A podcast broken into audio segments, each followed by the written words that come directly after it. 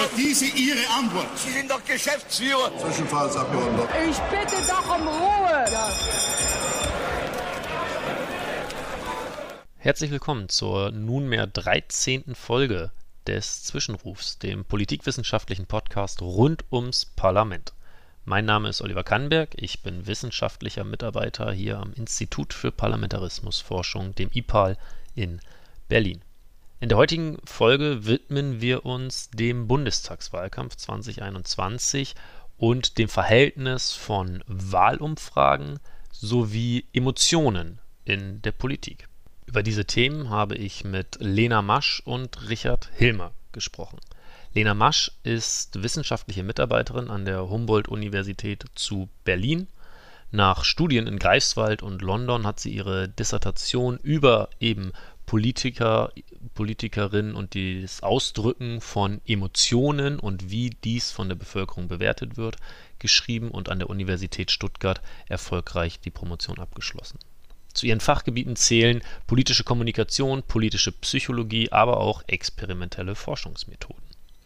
Mein anderer Gast, Richard Hilmer, gehörte 1997 zu den Mitgründern von Infratest DIMAP und war bis Mai 2015 deren alleiniger Geschäftsführer. Mit der erfolgreichen Bewerbung um die ARD-Wahlberichterstattung im Jahr 1996 entwickelte sich Infratest DIMAP unter seiner Führung zum Marktführer in der deutschen Politikforschung und für seine Verdienste um die Wahlforschung wurde er 2013 auch als Forscherpersönlichkeit des Jahres ausgezeichnet Heute ist er Geschäftsführer des Forschungsinstituts Policy Matters mit Sitz in Berlin. Ich wünsche euch jetzt viel Spaß bei unserem Gespräch. Ich begrüße heute bei mir zum einen Dr. Lena Masch und zum anderen Richard Hilmer. Vielen Dank, dass Sie heute beide hier sind. Und wir sprechen über Wahlen, Wahlverhalten, Meinungsforschung. Wir haben einen durchaus ereignisreichen Wahlkampf mit äh, Höhen und Tiefen für jede Partei gewissermaßen erlebt. Zunächst sah die Union schon als sichere Siegerin aus und eine schwarz-grüne Koalition galt quasi nur noch als Formsache. Doch dann drehte sich der Wind und am Ende kam die SPD quasi als lachende dritte und stärkste Kraft hervor. Und während des Wahlkampfs spielte die Meinungsforschung natürlich eine wichtige Rolle. Meine erste Frage wäre deswegen an Herrn Hilmer. Wie funktioniert Meinungsforschung eigentlich ganz generell? Also wie wird diese politische Stimmung der Bürgerinnen und Bürger in die zum Beispiel allseits bekannten Sonntagsumfragen übersetzt?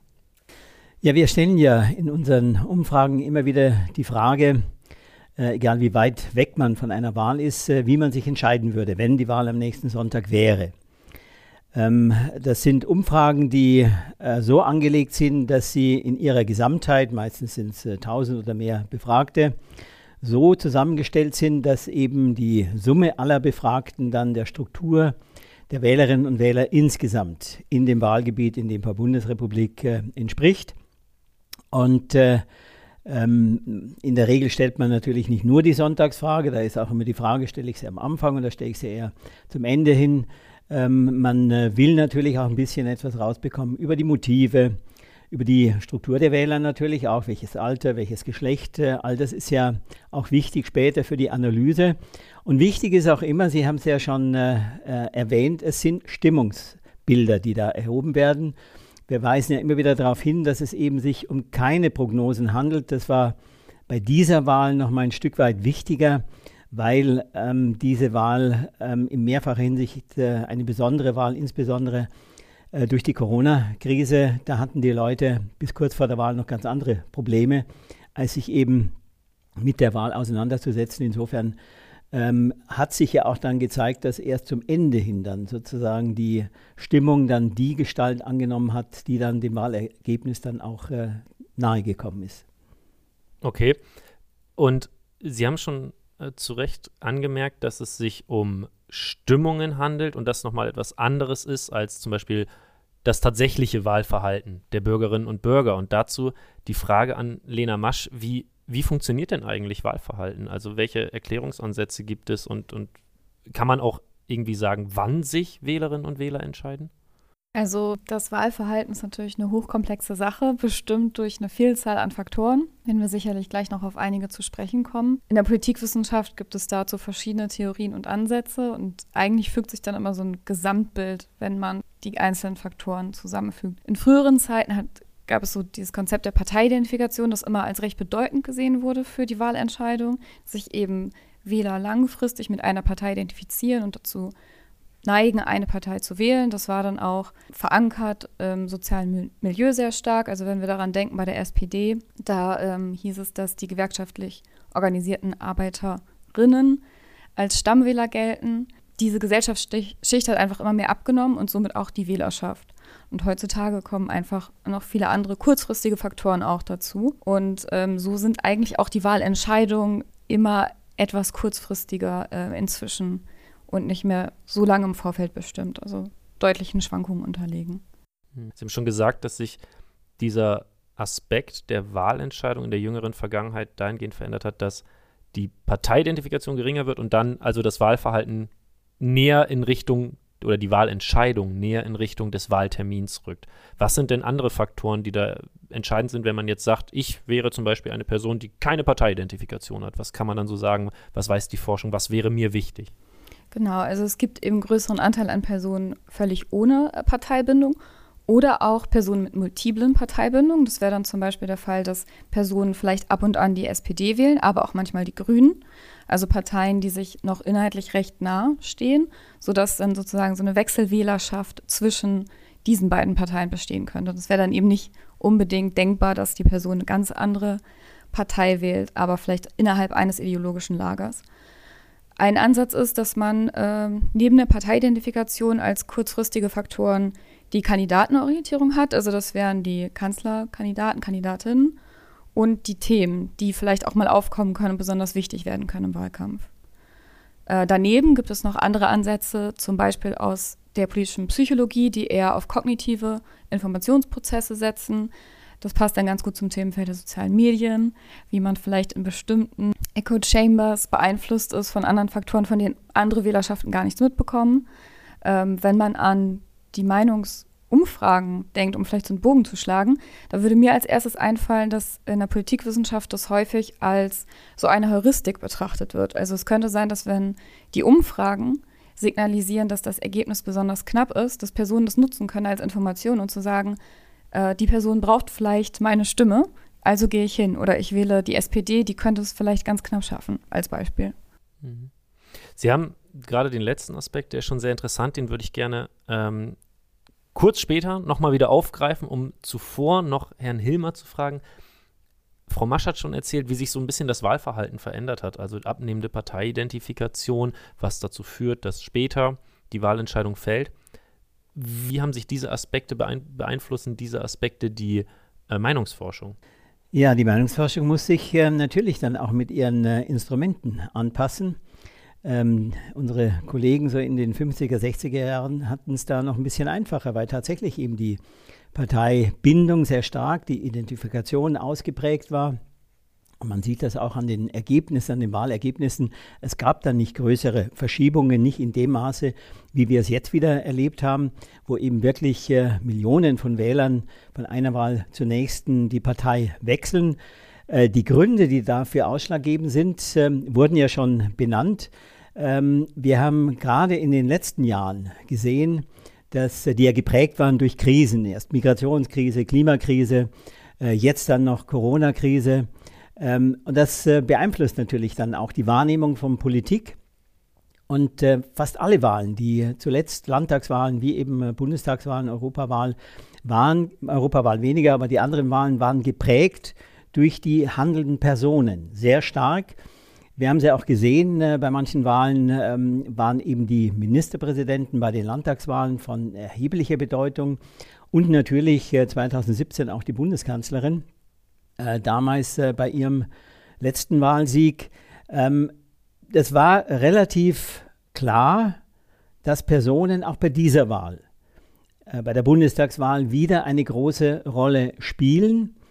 Ähm, es hat sich dann auch in überraschender Weise ja zum Teil dann bewahrheitet, weil es zum Teil dann eben auch mit äh, ja, kleine Aperçus dann so, sozusagen schon mitentscheidend waren.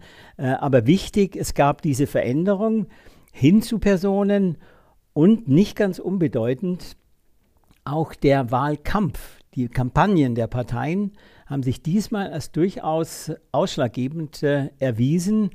Äh, da gab es ja deutliche Unterschiede zwischen den Parteien, gerade was SPD und äh, CDU anbetrifft. SPD, die sehr früh gestartet sind, einen in sich sehr konsequenten, geschlossenen Wahlkampf gemacht haben, der anfangs überhaupt keine Wirkung zeitigte. Und die CDU, die äh, hatte man schon den Eindruck, sich ein bisschen darauf verlassen hat, dass man am Ende ja doch immer wieder gewinnt. Äh, so war ja auch die Einschätzung noch im Juni fast. Äh, da muss man ja nicht äh, Herrn Lindner zitieren, der sagte, eigentlich steht ja schon fest, Laschet wird Bundeskanzler. Die Frage ist nur, mit wem. Das kam dann doch deutlich anders und das zeigt, dass eben tatsächlich wir Meinungsforscher da nochmal ein Stück weit stärker gefordert sind, weil wir eben all diese Aspekte mit einbeziehen müssen und versuchen müssen, auch wenn wir jetzt keine Voraussagen treffen, aber trotzdem die Stimmung richtig äh, eruieren wollen, was die Leute berührt und was dann letztendlich auch wirklich den Ausschlag gibt. Ähm, das ähm, äh, ist von entscheidender Bedeutung. Deswegen gibt es eben nicht äh, nur die Sonntagsfrage, sondern natürlich werden die Kandidaten äh, mit einbezogen, die Themen werden mit einbezogen. Äh, auch hier eben dieses Mal war völlig offen, welches Thema wird denn letztendlich entscheidend sein wir leben, wir er, erlebten ja auch äh, die Corona-Krise, da steckten wir alle mittendrin. Aber es war ja schon absehbar mit der ähm, erfolgreichen Impfstrategie, dass äh, das Thema so ein bisschen an Brisanz verliert und dass deswegen andere Themen eben in den Vordergrund rückten. Aber für uns war es auch als Meinungsforscher erst einmal noch völlig offen, welches würden denn diese Themen sein? Denn äh, zuvor gab es ein beherrschendes Thema. Wenn das zur Seite tritt, dann muss man eben sehr ajour sein um eben die anderen Themen dann auch mit zu erfassen. Das war sicherlich eine der großen Herausforderungen. Am Ende war es dann ein ziemlich buntes Gemisch an Themen, die eben letztlich wahlentscheidend waren, die dann eben für die jeweiligen Stärken der Parteien dann auch äh, oder in den Stärken ihren, Ausschl äh, äh, ihren, ihren Niederschlag fanden. Mhm. Herr Hilmer hat gerade gesprochen auch von Krisen, die immer eine besondere, oder nicht immer, aber in den letzten Wahlkämpfen durchaus eine besondere Bedeutung hatten und sicherlich, und da versuche ich jetzt die Brücke zu schlagen, Emotionen hervorgerufen haben, sowohl bei den Wählerinnen und Wählern als auch bei den handelnden Politikern. Äh, Lena Masch, Sie haben Ihre Dissertation geschrieben zu Emotionen in der Politik und Emotionen von Politikerinnen und Politikern. Was würden Sie sagen? Wie, wie verhält sich das? Wie verhalten sich Emotionen zum Wahlverhalten? Wie geben die da den Ausschlag? Also auch da gibt es nicht nur eine Theorie, sondern mehrere. Es bleibt weiter komplex. Ähm, ein Ansatz ist zum Beispiel, dass Krisen ähm, vor allem Emotionen auch auslösen können, wie zum Beispiel Angst. Ähm, das ist, glaube ich, bei der aktuellen Pandemie ganz selbstverständlich, dass viele Personen Angst verspüren können. Und da ist eigentlich immer die Annahme, dass Angst dann zu mehr ähm, Informationssuche führt. Also Personen besser informiert sein sollten, sofern sie sich nicht völlig von der Politik abgrenzen, was vielleicht auch ein Prozess sein kann, dass irgendwann alles manchen zu viel wird. Und ähm, das gibt es ja auch, dass viele Personen vielleicht dann gar nicht die Politik so sehr verfolgen, wie Politikwissenschaftlerinnen sich das immer wünschen würden. Genau, aber hier so ein Ansatz, dass Angst erstmal zur Informationssuche führt. Das heißt es aber noch nicht, dass es dann eine ausgewogene Informationssuche ist.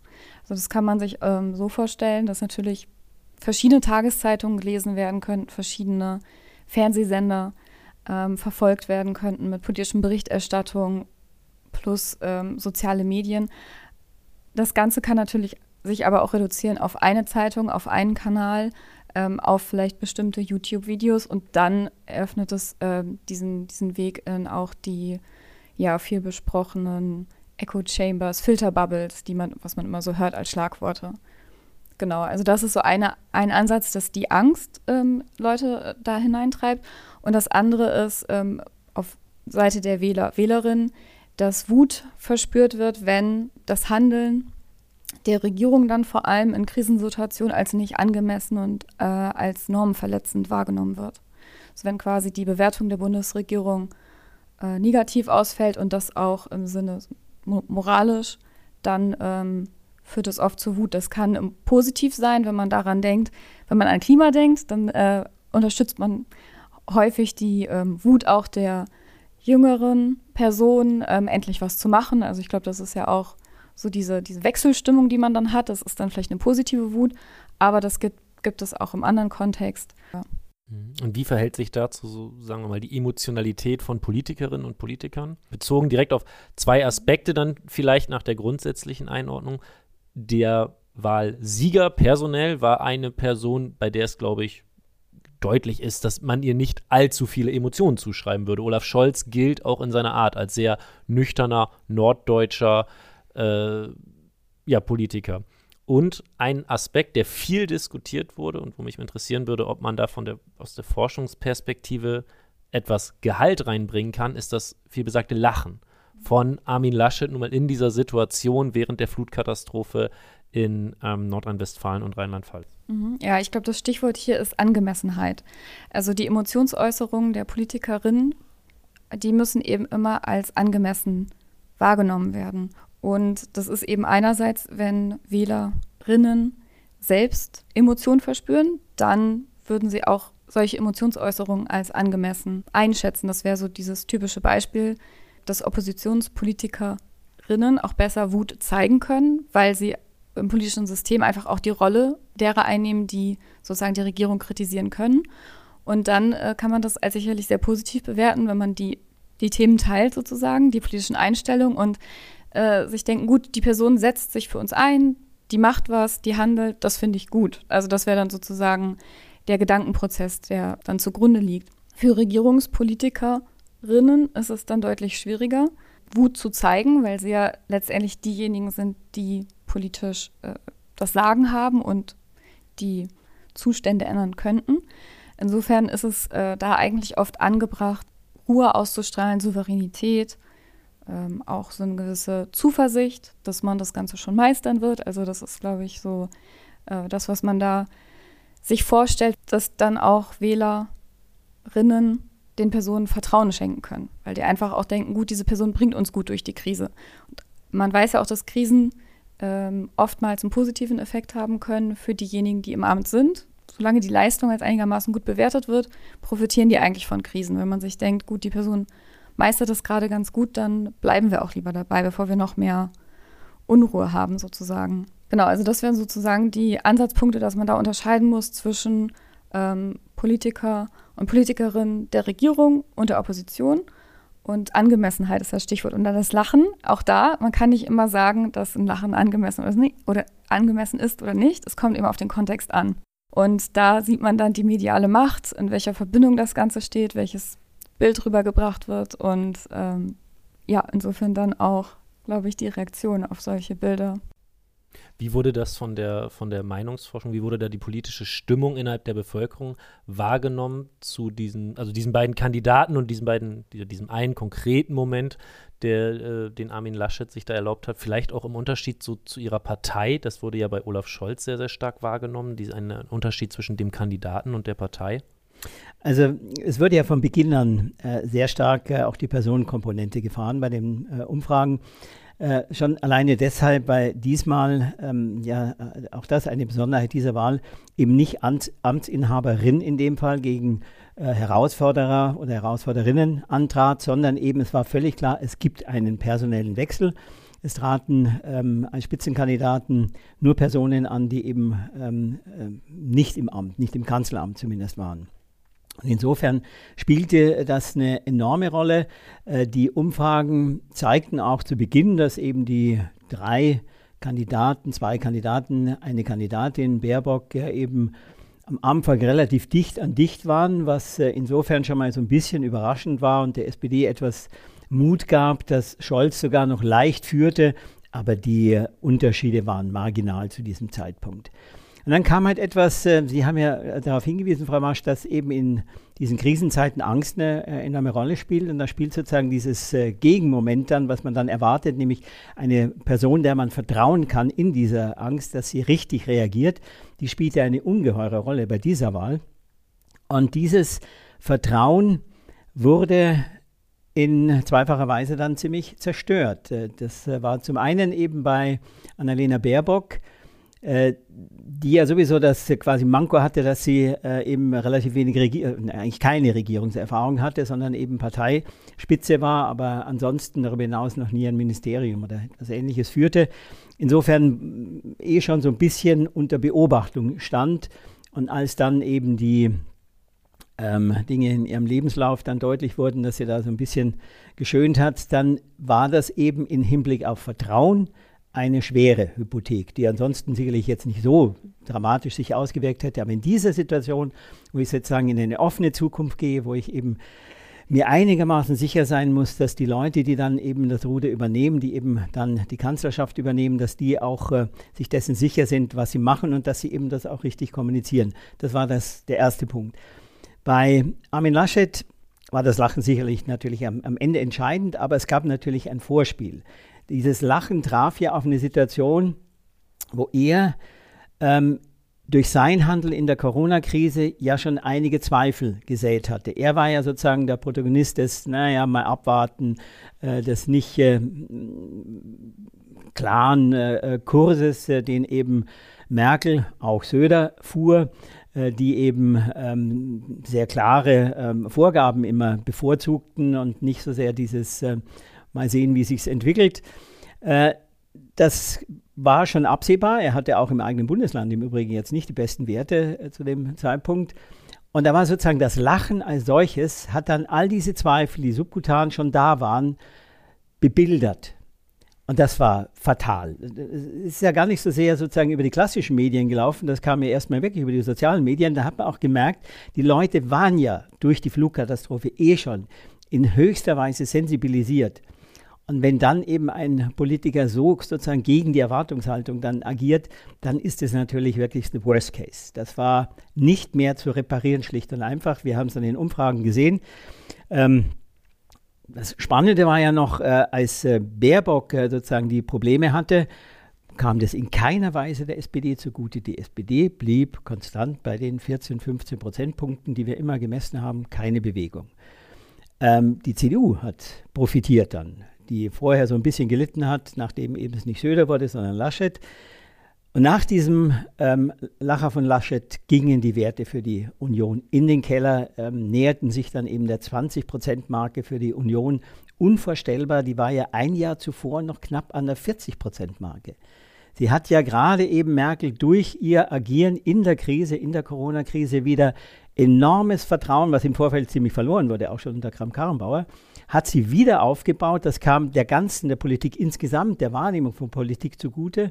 Aber es war halt eben auch ein labiles Gleichgewicht. Und äh, wie gesagt, diese, dieses Ereignis hat dann tatsächlich eben die Wahl ganz entscheidend beeinflusst. Und dann kam erst sozusagen dieser ruhige Mensch dann eben zum Zuge, der eben auch klare Botschaften vermittelte, dessen Wahlkampf dann auch erst in dem Moment zündete, als hätte man es gewusst ich nehme an, die haben sich schon was dabei gedacht, äh, die ähm, SPD-Organisatoren. Äh, der Wahlkampf war auch in sich der stringenteste, das muss man einfach sagen. Das sagen eben auch die ähm, äh, Kampagnenleute. Äh, und erst dann ist tatsächlich dann das passiert, äh, was wir dann mit großem Erstaunen äh, gesehen haben, dass eben nachdem erst schon der Wechsel von Union zu Grünen, dann wieder hin zur Union und auf einmal lag dann eben unmittelbar vor der Wahl die SPD vorne. Das war bedeutsam und äh, das wurde auch, glaube ich, durch die Meinungsumfragen, die dann eben sehr stark das Persönliche auch äh, aufnahmen, nicht nur sozusagen Sympathiefragen, Vertrauensfragen, sondern eben auch Kompetenzfragen, dann traut man ihm oder ihr die Kanzlerschaft zu. Und da wurden die Unterschiede doch gigantisch. Und das hat mit Sicherheit letztlich dann die Wahl beeinflusst, denn ähm, die SPD als Partei, die war noch nicht so gut beleumundet, die litt immer noch unter ihren äh, Agenda-Problemen und äh, der Wechsel an der Führungsspitze hat jetzt daran nicht so viel geändert. Also letztlich kam das dann schon wirklich sehr kurzfristig und auch für uns Meinungsforscher dann sicherlich überraschend. Frau Masch, lassen sich denn Wählerinnen und Wähler, das wurde auch schon so ein bisschen angedeutet von Herrn Hillmann, von Meinungsumfragen in ihrer Wahlentscheidung beeinflussen? Also kann man darüber was sagen oder kann man da auch Zusammenhänge vermuten? Denn man, man kommt ja quasi als per, als Person, die sich für Politik interessiert, nicht dran vorbei. Man liest sie überall. Es gibt sie in sozialen Medien, in den klassischen Medien, in der Tagesschau und äh, auf quasi allen Medien, die einem so begegnen. Ja, also dazu gibt es auch ähm, verschiedene Ansätze, wie es eine Rolle spielen kann. Äh, bei der Bundestagswahl ähm, gibt es ja die 5%-Hürde und das ist dann auch so ein Fall, dass viele Wähler und Wählerinnen ihre Stimme nicht verschenken möchten. Es ist natürlich einfach eine Frage, inwiefern ist es überhaupt möglich, die Stimme zu verschenken, aber es gibt einfach dieses Gefühl und da haben dann die kleineren Parteien in der Regel geringere Stimmanteile als zum Beispiel bei Europawahlen. Also das wäre ein Effekt. Und ein anderer ist eben, wenn es recht knapp ist oder sich auch vielleicht solche Trendwenden abzeichnen, dass, dass es natürlich wahrgenommen wird und ähm, dass es vielleicht den einen oder anderen dann doch überzeugt, ähm, für eine Partei zu wählen, die schon thematisch gestützt wird, aber eben äh, sonst vielleicht nicht die erste Stimme erhalten hätte. Also das wäre dann eben auch so im Sinne der Wechselwählerschaft, wenn Personen sich mit zwei oder mehreren Parteien identifizieren können oder auch zu diesen Parteien neigen, dass man denk dann denkt, gut, das Rennen ist jetzt so knapp, dann gebe ich ähm, der Person die Stimme und vielleicht klappt das dann ja mit dem Kanzleramt, mit dem Bürgermeisteramt etc. Und dann würde ich daran gleich eine Frage anschließen, die mich, mich persönlich immer irgendwie ein bisschen bewegt und ich hoffe auch unsere, unsere Zuhörerinnen und Zuhörer. Wie entstehen dann diese Aspekte, wie ich nenne mal den Schulzzug und ein bisschen im Anschluss daran, es gab diesen Begriff nicht Baerbock-Zug oder Baerbock-Hype, also dass die sowohl die SPD, als sie Schulz nominiert hat im Wahlkampf 2017, als auch jetzt die Grüne unter Annalena Baerbock einen unfassbares Zwischenhoch bei der politischen Stimmung hatten, das dann aber wieder aufgrund verschiedener Gründe abgesenkt wurde, wo dann ja immer so ein bisschen der Vorwurf im Raum steht an alle möglichen Gruppen, man hätte einen, einen Hype künstlich kreiert irgendwie. Also also was den Schuldhype anbetrifft, äh, da können wir äh, erst einmal überhaupt keine, äh, keinen Einfluss gehabt haben, denn ähm, er, er folgte ja aus den ähm, äh, Antworten der befragten Wähler und Wählerinnen. Das war in der Tat etwas bis dato völlig Unbekanntes in dieser Form. Ähm, es war ähm, seinerzeit so, dass äh, die SPD, SPD, eben tief im, im, im äh, Umfragetief äh, steckte, äh, kaum äh, Aussichten hatte. Äh, Gabriel alles Mögliche probierte, was nicht sonderlich reüssierte und sich dann eben entschloss, den Stab weiterzugeben an Schulz. Schulz war im Gegensatz zu all den anderen, die vielleicht äh, auch äh, zu dem damaligen Zeitpunkt in Frage hätten kommen können, dazu gehörte damals auch schon Olaf Scholz, ein unbeschriebenes Blatt. Man kannte ihn vielleicht ein bisschen von Europa, aber gerade was die SPD anbetrifft, äh, war das erst einmal ein Riesenvorteil. Denn seinerzeit gab es ja, nicht zuletzt durch die Migrationsentwicklung, eine ausgeprägte Unzufriedenheit mit der Bundesregierung eine starke Polarisierung. Und äh, der Kandidat Schulz, ein unbeschriebenes Blatt, wie gesagt, der dann auch noch zum Teil mit äh, durchaus griffigen Formen, Respekt wurde da ja äh, sehr stark propagiert, erstmal einen, eine, einen Hoffnungsschimmer entwickelte. Es war nicht sehr viel dahinter, hat man dann äh, gemerkt, dann eben programmatisch, äh, äh, konkret folgte dann ziemlich wenig. Im Gegenteil, man hat ihn ja dann zum Teil dann sogar noch aus den Landtagswahlen in NRW und Schleswig-Holstein so ein bisschen zurückgenommen. Das war dann ähm, äh, ein, ein, ein, ziemlich ähm, kontinuierliches ähm, äh, ähm, Abnehmen wieder. Ähm, aber es war zumindest mal spannend zu sehen, wie volatil, wie unglaublich volatil die Stimmung seinerzeit schon war. Das hat sich ja diesmal dann auch nochmal bestätigt äh, und äh, ähm, unter anderem auch in dem Aufstieg von Annalena Baerbock ähm, die natürlich als einzige Frau unter der Bewerberschaft, gab ja noch äh, eben äh, äh Lindner auf der anderen Seite, FDP und die äh, AfD äh, ist ja nicht unbedingt jetzt ähm, berühmt dafür, dass sie starke Frauen hat, sieht man mal von Weidel ab. Ähm, das war dann schon so ein Signal, wir machen es jetzt wirklich anders. Wir ähm, nehmen eben auch die ähm, Kandidatin jetzt äh, an die Spitze. Und äh, das Thema Klima war auch noch passend. Zusammen äh, hat das dann durchaus auch nochmal einen ziemlichen Schub gegeben. Ähm, wobei man bei dem Thema Klima immer wieder dazu sagen muss, das hatten wir ja schon ein paar Mal, ähm, im Gegensatz zu Corona oder auch zur Migration, Klima ist eben irgendetwas, was eher in der Zukunft liegt. Äh, während eben Migration, vor allen Dingen natürlich Corona, hier und jetzt passiert, jeden Tag Corona. Ne? Jeden Tag haben wir die Einschränkungen gespürt. Also insofern äh, ist es immer sehr abhängig beim Klima, wie ist die Situation gerade. Man hat es dann gesehen bei der Flutkatastrophe, da ist es wieder sehr präsent gewesen. Vorher war es schon wieder so ein bisschen am Abnehmen und insofern genügten da schon relativ ähm, ähm, unglückliche kleinere Signale, eben wie eben der Lebenslauf, der etwas geschönte, äh, dass eben dieser Hype sofort wieder, das war ja in dem Fall dann wirklich nur wenige Tage fast, ne, ein, zwei Wochen, sofort wieder abnahm, sofort wieder zurückging äh, und dann eben auch äh, ähnlich wie bei Schulz damals kontinuierlich bis eben hin dann wieder von, ich glaube, zu Hochzeiten hatten sie 26, 27 Prozent die Grünen, lagen damit vor der Union. Äh, am Ende sind sie eben bei etwa 15 Prozent gelandet. Äh, das war dann schon äh, eben auch äh, damit zusammenhängend, die Wählerinnen und Wähler reagieren eben in solchen Krisenzeiten sehr sensibel auch auf kleine Botschaften. Und äh, das ähm, bewirkt dann solche Dinge. Ähm, wir Meinungsforscher haben da äh, die, die, die, die Aufgabe, diese Stimmungen auch nachzuzeichnen und vor allen Dingen natürlich auch die Gründe zu bezeichnen. Natürlich kann der Wähler auch so ein Stück weit sich an Meinungsforschung orientieren. Sie haben ja ein Beispiel genannt, das ist nun wirklich verbrieft, dass ähm, bei ähm, Sperrklauseln natürlich Umfragen da auch eine Rolle spielen. Äh, wenn ich sehe, meine Partei liegt bei 2%, dann überlege ich mir halt auch, äh, will ich eben nicht doch, gibt es eine Partei, die mir dann vielleicht äh, auch näher liegt, die aber gute Chancen hat reinzukommen, dass ich meine Stimme lieber dieser Partei gebe. Ähm, deswegen sind wir da auch sehr vorsichtig, gerade was eben so Parteien, die so um die drei bis, bis fünf Prozent äh, dann äh, aufweisen, äh, da würden wir mit ganz wenigen Ausnahmen nie als Meinungsforscher darauf hinweisen, die haben keine Chance mehr. Die haben natürlich eine Chance, das sind Stimmungen und die können sich, das hat sich ja jetzt zuletzt immer wieder bewiesen, sehr schnell ändern. Aber ich finde, dass die Wählerinnen und Wähler, alle Wahlberechtigten auch durchaus nicht nur ein Interesse haben, sie lesen ja auch diese Umfragen, die werden sehr intensiv konsumiert auch. Sie haben auch ein Recht darauf, sich selber sozusagen in Beziehung zur Gesamtheit der Wählerschaft zu stellen. Jetzt nicht nur in Bezug auf die 5%-Klausel, sondern insgesamt auch.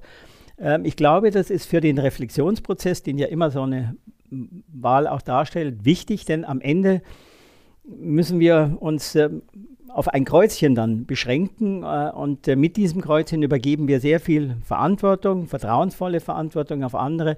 Insofern ist es schon wichtig, auch so die Gesamtkonstellation da im Auge zu behalten, auch als Wählerinnen und Wähler. Also ich habe gerade ganz oft genickt. Das kann man zwar nicht hören, aber das habe ich gemacht. Ich würde es auch so einschätzen. Also gerade so unbekannte Kandidaten, Kandidatinnen sind eben gute Projektionsflächen. Das wurde ja gerade gut beschrieben, wie man das bei Martin Schulz gesehen hat. Man kannte ihn eigentlich kaum, so ein bisschen aus Europa, aber nicht wirklich in der Bundespolitik. Und ähm, da gab es vielleicht auch bei manchen die Hoffnung äh, damals auf Rot-Rot-Grün. Und dann wurde ganz klar mit den Landtagswahlen äh, so eine Option eigentlich ausgeschlagen. Und es wurde klar, auch wie Martin Schulz sich verortet politisch in der SPD und für eine zukünftige Bundespolitik und dann, glaube ich, auch allgemein so ein bisschen diese Stimmung, der Hype abgeschwächt innerhalb der Partei auch. Und bei denen, die ähm, ja da vielleicht einfach sich eine andere Ausrichtung gewünscht hätten.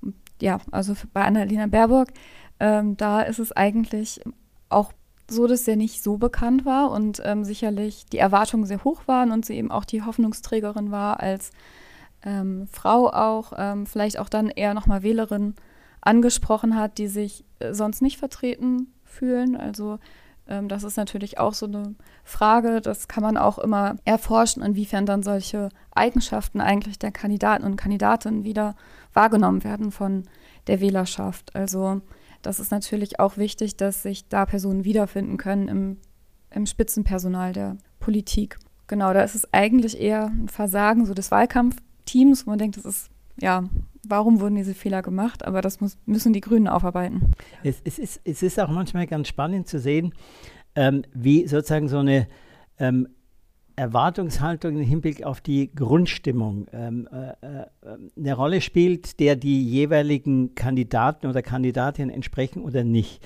Das war ganz spannend zu sehen.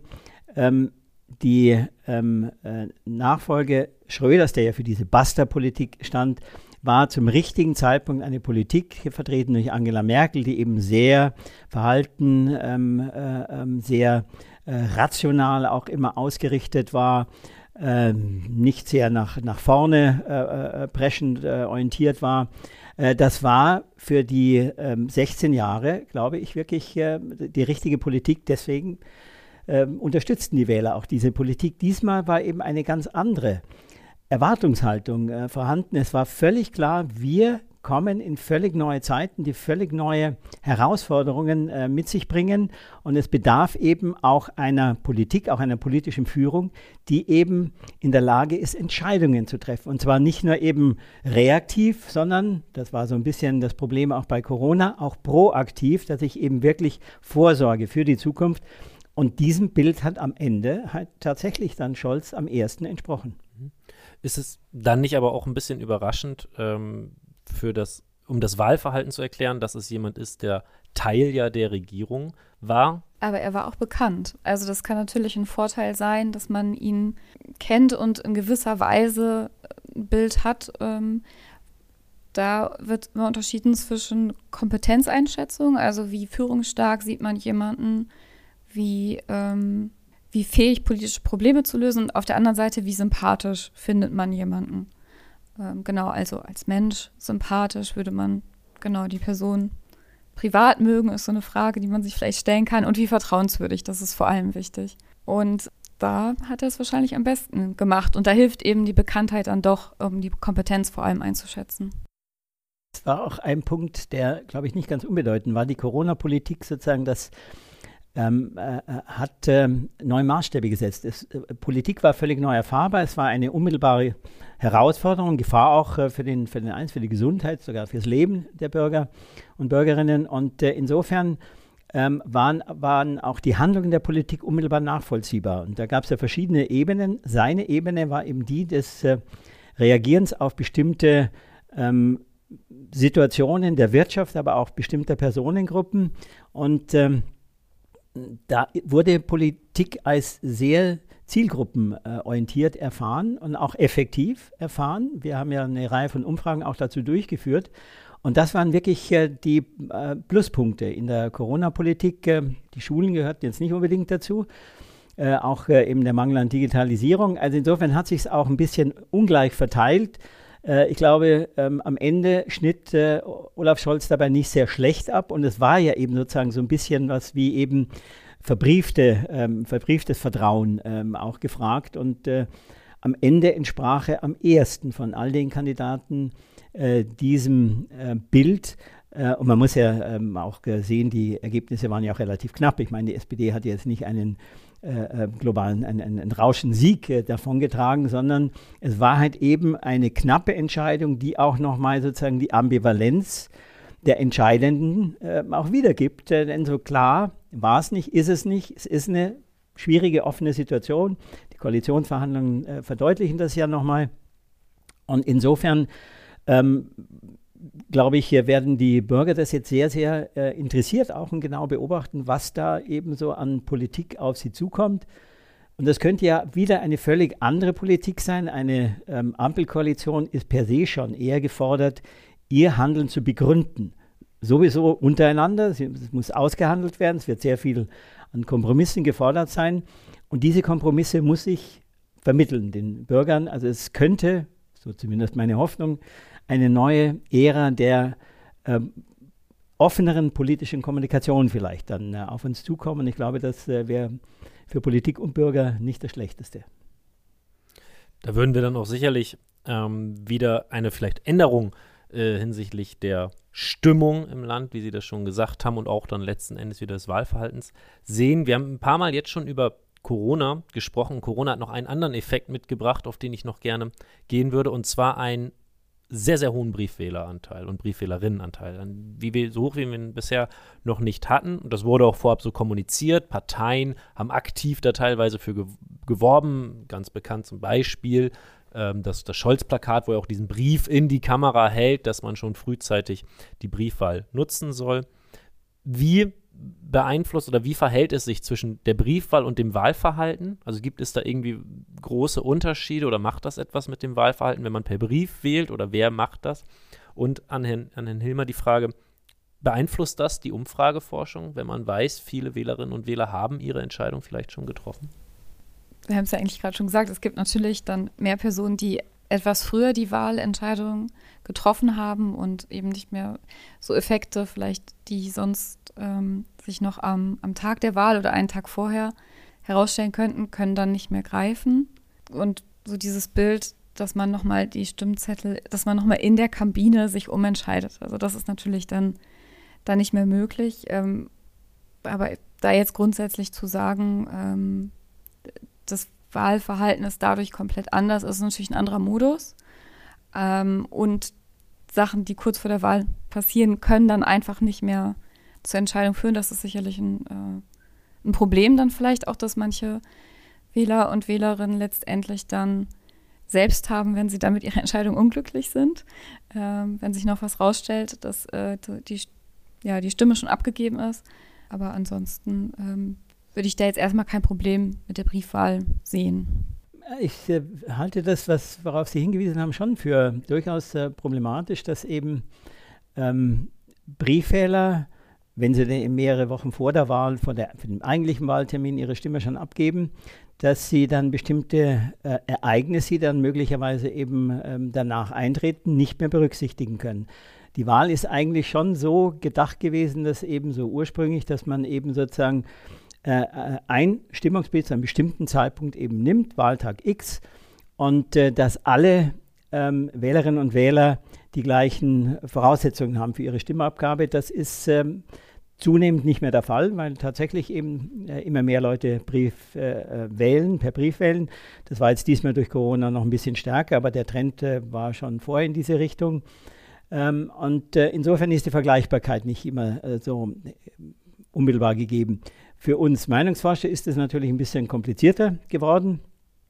Wir haben ja dieses Instrument jetzt neben den Vorwahlerhebungen auch der Wahltagsbefragung. Das ist sozusagen was äh, ein, ein, ein, ein, Königsweg der, der Umfrageforschung, denn da äh, fragen wir keine Stimmung ab, sondern Verhalten unmittelbar nach Verlassen des Wahllokals. Und wenn eben knapp 50 Prozent äh, der Wähler in diesem Wahllokal nicht erscheinen, dann äh, sind sie auch äh, die anderen Wähler eben nicht vertreten. Äh, man kann sie über Vorwahlerhebungen mit einbeziehen. Das wurde ja auch ähm, jetzt von Gerichtswegen auch erlaubt gab es ja auch eine Auseinandersetzung. Äh, insofern kann man sie schon berücksichtigen, aber die Komplexität wird komplizierter. Gemessen daran waren die 18 Uhr Prognosen, die dann eben zur Bundestagswahl veröffentlicht wurden, ähm, sehr genau. Ähm, hat mich wirklich ähm, auch äh, erfreut, weil das zeigt, dass ähm, die Instrumente darauf zu reagieren dann durchaus geeignet waren, eben das alte Niveau zumindest beizubehalten. Äh, aber es ist natürlich schon auf Dauer eine ziemliche Herausforderung für Politik auch insgesamt. Ähm, allerdings eine, mit der wir uns abfinden müssen, das ist nicht mehr rückholbar. Mhm. Äh, Sie haben das angesprochen, dass die Prognosen sehr, sehr akkurat diesmal waren. Das war gewissermaßen nicht immer so. Also es gab Wahlen in der jüngeren Vergangenheit, wo auch Kritik geäußert wurde an den Meinungsumforschungen, dass sie zu weit weg gewesen seien. Und dann haben wir ja schon über den Zusammenhang gesprochen, dass sich Wählerinnen und Wähler natürlich auch von dieser Gesamtstimmung beeinflussen lassen können, dass das aber auch legitim ist. Ich würde da gerne ähm, mit Blick auf die Zeit dann auch abschließend auf, unser, auf ein Beispiel aus einem Nachbarland kommen, das jetzt natürlich die Meinungsforschung dort sehr, sehr berührt, nämlich den Kurzskandal, nenne ich das mal in aller Kürze. Wir werden auch einen Artikel dazu in den Shownotes verlinken, dass die ÖVP in, also Vorwürfe, das muss man nochmal ganz wichtig dazu sagen, es ist noch nichts bewiesen, aber dass aus ÖVP-Kreisen Umfragen bezahlt wurden, um Kurz als damals noch nicht Kanzler und Vorsitzenden, sondern als Außenminister damals in einem besseren Licht erscheinen zu lassen als den aktuellen Vorsitzenden. Und da gab es verschiedene Konstrukte, wie man sich gegenseitig Gelder zukommen lässt. Und in Kürze kann man sagen, es wurden Umfragen gefälscht. Gibt es auch eine Gefahr in dieser Macht, die man jetzt erstmal so Umfragen zuschreiben kann, zumindest was sie für eine Auswirkung auf die Stimmung haben? Würden Sie auch sagen, okay, man braucht natürlich ethische Standards, aber man muss auch irgendwie immer versuchen, dass die Umfragen von den Medien richtig vermittelt werden und auch von Politikerinnen und Politikern? Das ist ein ganz entscheidender Punkt. Erstens, äh, dass die Medien auch ähm, ja, durchaus ein bisschen kritischer damit umgehen, Informationen auch liefern, wann wurde welche Umfrage durchgeführt, ähm, welche Art der Erhebung wurde durchgeführt. Da sind die Amerikaner uns weit voraus. Die äh, setzen einen Forderungskatalog immer wieder voraus. Wer Umfragen veröffentlicht, muss auch die äh, näheren Umstände dann immer wieder veröffentlichen. Ähm, dann kann man es eher nachvollziehen, auch die Ergebnisse. Es ist natürlich so, in diesem konkreten Fall handelte es sich ja um ein sehr kleines, auf Politikforschung äh, konzentriertes Institut. Ähm, da ist die Gefahr vielleicht schon größer. Also normalerweise bei den großen Meinungsforschungsinstituten ist Politikforschung ein kleiner Teil. Äh, sozusagen mit, mit, mit so einem Fehlverhalten äh, die gesamte Marktposition zu gefährden. Ich glaube, das äh, kann man, ähm, äh, die, die, die Gefahr äh, ist wirklich minimal. Ähm, aber es ist natürlich äh, wirklich ein ähm, fundamentales Beispiel dafür, dass eben so eine Verquickung von Politik und Meinungsumfragen nicht unbedingt das Beste sind. Wir haben den großen Vorteil, gerade bei uns in Deutschland, wir haben eine Reihe von äh, Instituten, die da unterwegs sind, auch sehr große Institute. Äh, bei niemandem ist es ein dominantes Geschäftsfeld, aber es ist eben ein Feld, wo man nach außen wirkt. Äh, das hat ja auch den Vorteil, dass man zeigen kann, wie gut man ist, eben in diesen 18 Uhr Prognosen zum Beispiel.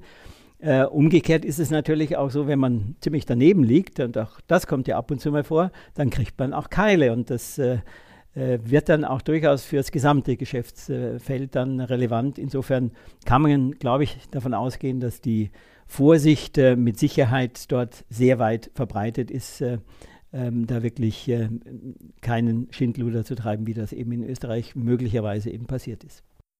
Dann da, dazu noch ganz kurz die Nachfrage. Ähm, kann man was dazu sagen, wie sehr Wählerinnen und Wähler Skandale auch wieder verzeihen? Wenn wir sagen, die Parteiidentifikation, die ist auch geringer geworden. In Österreich kann man davon ausgehen, dass auch die Entwicklung da der Fall ist. Das ist ja eine große europäische Entwicklung, dass die Parteiidentifikation zurückgeht. Und auch in Deutschland hatten wir ja im Vorfeld Skandale, die gar nicht so die große Rolle gespielt haben. Man denkt dann auch an den Kanzler oder an den potenziellen Kanzlerkandidaten Olaf Scholz oder Kanzlerkandidat ist er, aber potenziellen Kanzler oder an Maskenskandale bei der CDU und jetzt Kurz, für den das auch nicht der erste Skandal ist, der mit seinem Namen assoziiert ist, das vielleicht noch so verzeihen Wählerinnen und Wähler, sind die gut da drin? Ähm, ja, auch da kommt es wieder drauf an. Also Skandale werden verziehen, vor allem wenn sie nichts mit den Themen zu tun haben, für die die Personen und Parteien gewählt werden.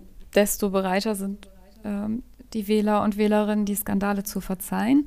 Wenn das jetzt ein Thema ist, mit dem ganz stark Wahlkampf ge gemacht wird, wird es eben schwierig, also politisches Kernthema. Ähm, und es kommt dann auch nochmal darauf an, wie, ähm, wie stark die Person sich auch entschuldigt und wie glaubwürdig das dann wieder eingeschätzt wird, dass wirklich das Verhalten bereut wird und dass es nicht wieder vorkommt. Also das ist dann tatsächlich ähm, eine große Frage so der politischen Kommunikation. Ähm, aber es werden durchaus ähm, Skandale verziehen bei manchen Sachen ähm, ist das aber auch nicht denkbar. Also es ist immer wirklich abhängig vom, vom Thema und vom Kontext. Mhm. Also wir können resümieren, dass wir interessiert, aber kritisch dranbleiben an der Meinungsforschung, an der Wahlforschung, am der Forschung zum Wahlverhalten und vor allem an dem, was Politikerinnen und Politiker so in ihren Ämtern anstellen. Ich bedanke mich für dieses unfassbar interessante Gespräch bei zum einen Dr. Lena Masch und bei Richard Hilmer. Vielen Dank, dass Sie heute hier waren. Danke. An seine Freude. Ja. Das war unser Gespräch für diese Folge des Zwischenrufs. Wie immer findet ihr angesprochene Texte und auch den Kontakt zu unseren Gesprächspartnern und Gesprächspartnerinnen in den Show Notes. Und nun kommen wir ohne weitere Unschweife zu unserer zweiten Lesung. In dieser zweiten Lesung gibt es die Empfehlung gleich im Doppelpack und das hat auch seinen Grund, denn Stefan Lambi ist nicht nur einer der begnadetsten deutschen Dokumentarfilmer, sondern auch ein sehr guter Autor. In dem Werk Entscheidungstage. Hinter den Kulissen des Machtwechsels geht es um den deutschen Bundestagswahlkampf 2021. Nah dran wie kaum ein anderer Journalist schildert Lambi den rasant verlaufenden Wahlkampf mit all seinen Wendungen, Höhepunkten und Tragödien. Dabei gelingt ihm immer wieder die kenntnisreiche Einordnung von Personen und Parteien in ihren historischen Kontext und wenngleich viele Ereignisse jetzt noch sehr präsent sein mögen, erfüllt dieses Buch in einigen Jahren bestimmt auch die Funktion einer lesenswerten Chronik des Machtwechsels in der Post-Merkel-Ära. Ergänzend dazu ist im SWR die entsprechende Dokumentation mit dem Titel Wege zur Macht Deutschlands Entscheidungsjahr erschienen. Wer sich also zunächst visuell von Lambis Schaffen überzeugen möchte, sollte da unbedingt einen Blick reinwerfen. Wir verlinken alle Infos dazu in unseren Shownotes. Und das war sie, die 13. Folge des Zwischenrufs. Lasst uns gerne wissen, wie euch die Folge gefallen hat. Ihr erreicht uns zum Beispiel via Mail unter info.ipal.de, aber auch über Twitter. Dort findet ihr uns unter dem Handle i-parl sowie natürlich die Kommentarfunktion in der jeweiligen Podcast-App. Ansonsten bleibt mir nur noch zu sagen, dass ich hoffe, dass wir uns auch beim nächsten Mal wieder hören und bleibt bis dahin gesund.